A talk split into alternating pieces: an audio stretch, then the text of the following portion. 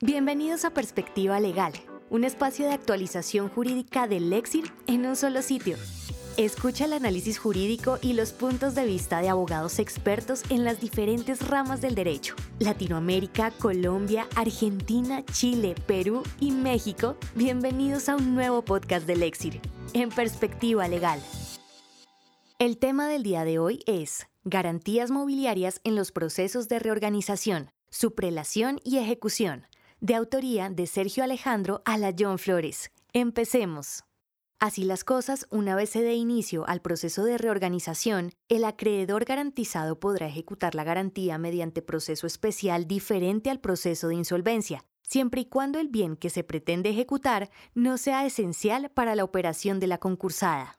Desde la expedición de la Ley 1676 de 2013, se volvió cada vez más común la utilización de garantías mobiliarias dentro de las dinámicas comerciales en Colombia. Esto era de esperarse, pues la ley en mención buscaba facilitar el acceso al crédito por parte de las empresas, pero además dar tranquilidad a los acreedores mediante mecanismos expeditos de ejecución. El concepto de garantía mobiliaria se refiere a toda operación que tenga como efecto garantizar una obligación con los bienes muebles del garante e incluye, entre otros, aquellos contratos, pactos o cláusulas utilizados para garantizar obligaciones respecto de bienes muebles. Artículo 3, Ley 1676 de 2013. Los artículos 50, 57 y subsiguientes de la Ley 1676 de 2013 incorporaron varios beneficios significativos para los acreedores, pues establecieron un proceso especial de ejecución a través de la adjudicación o mediante la realización especial de la garantía, artículos 467 y 468 del Código General del Proceso y el pago preferente de las obligaciones garantizadas aún dentro de los trámites de insolvencia del acreedor, incluso frente a créditos de primera o segunda clase. Con la inclusión de los beneficios en mención, se han creado dos posiciones contrapuestas frente al régimen de prelación de créditos.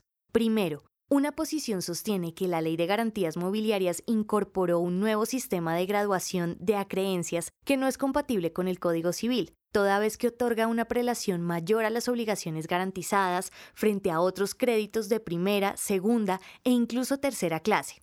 Segundo, por otra parte, la posición adoptada por la Corte Constitucional en sentencia C-145 del año 2018 señala que el régimen de garantías mobiliarias es compatible con el Código Civil, toda vez que las normas aplicables a este tipo de garantías se deben interpretar sistemáticamente con las disposiciones propias de la Ley 1116 de 2006.